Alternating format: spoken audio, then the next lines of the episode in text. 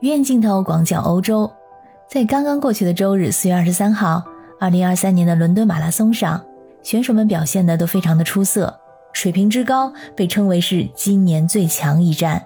在这场比赛中，肯尼亚的选手凯文·基普图姆成为了最耀眼的明星。这位二十三岁的肯尼亚跑步新星，他以两小时一分二十五秒的成绩打破了伦敦马拉松的赛会纪录，仅落后于世界纪录十六秒，可以说是一个非常优秀的成绩。在中国跑圈引起热议的不仅仅是他的赫赫战绩，而是他非常明显的违约行为。因为他在三月份的时候就已经签约了中国体育品牌中桥体育，成为了品牌代言人。但是在这场刚刚结束的伦敦马拉松中，他就穿着耐克的装备比赛。他的夺冠时刻是他职业生涯的高光时刻，这本来也应该是中国体育品牌的高光时刻。但是最终却变成了一场关于违约的纷争，让中小体育错失了在世界顶级马拉松赛事中展现品牌力的机会。大家好，我是在欧洲的可可鱼，欢迎收听我的节目。凯文·基普图姆在中国可以说是名不见经传，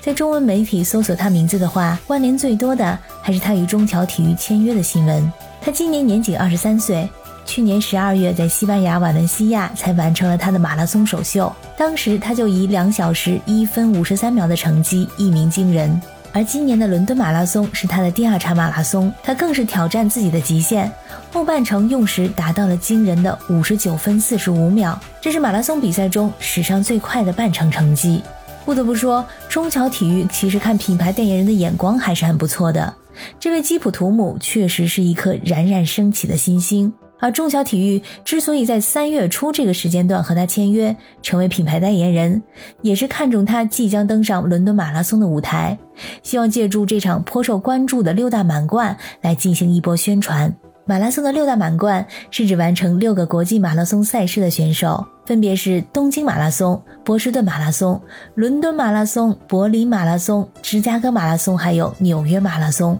这六个马拉松赛事被认为是全世界最著名、最具有影响力的马拉松比赛，而完成这六个赛事的选手被称为六星满贯选手，是马拉松运动员中最高荣誉之一。六大满贯之一的伦敦马拉松每年在英国伦敦举行，通常是在四月的最后一个周末。这项赛事吸引了来自于全球各地的顶尖长跑运动员，还有业余跑者参加。起点呢在格林尼治公园，会经过伦敦市区很多标志性的景点。比如说伦敦眼、伦敦塔桥、泰晤士河畔等等，终点是在白金汉宫前面的道路上。可以这么说，伦敦马拉松具有悠久的历史和广泛的影响力。这个舞台是一个世界级的展示场所，而中桥体育也为此付出了不菲的代价。据称，凯文·基普图姆的品牌代言合同金额达到七位数美元级别，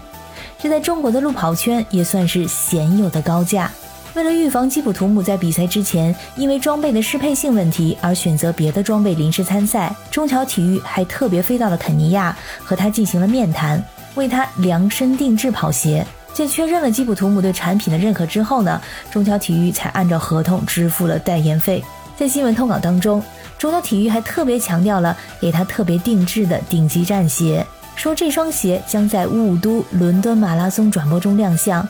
在那个时候，代言人将脚踏专属战鞋，在圣詹姆斯公园的落英缤纷中和大家相会。通告中还说，凯文·基普图姆对此相当的期待。但事实证明，并非如此。离谱的事情发生了，基普图姆在赛前突然失联，并且拒绝和中桥团队进行任何的沟通。之后发生的事情啊，我们可以从转播中、从新闻报道的图片中都可以知道。无论是在赛前发布会，还是赛事准备登记阶段，以及伦敦马拉松的全程，基普图姆并没有穿戴任何中桥体育的装备，而是一身耐克的全套装备。这可以说是在众目睽睽之下的公然违约。中桥体育的法律顾问估计也是度过了一个不眠夜。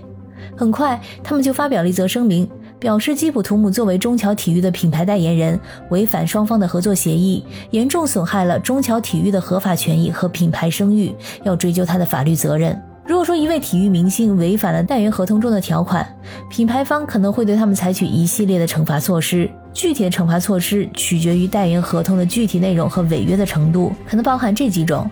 第一个呢，就是终止合同，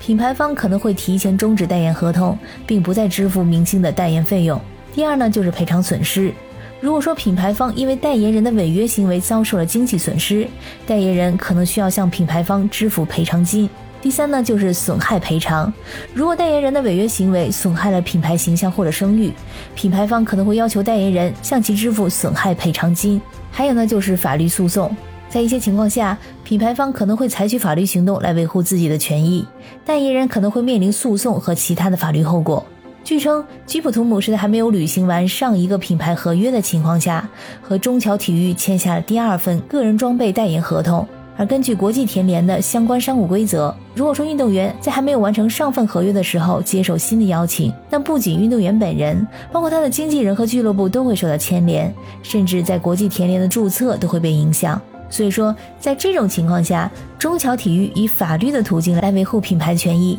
可以说是合情合理，而且是合法的。截止到目前，中桥体育方面没有再做出后续的公开声明，而基普图姆和他的团队也没有对此进行回应。感谢收听本期鱼眼镜头，我是可可鱼，我们下期再见。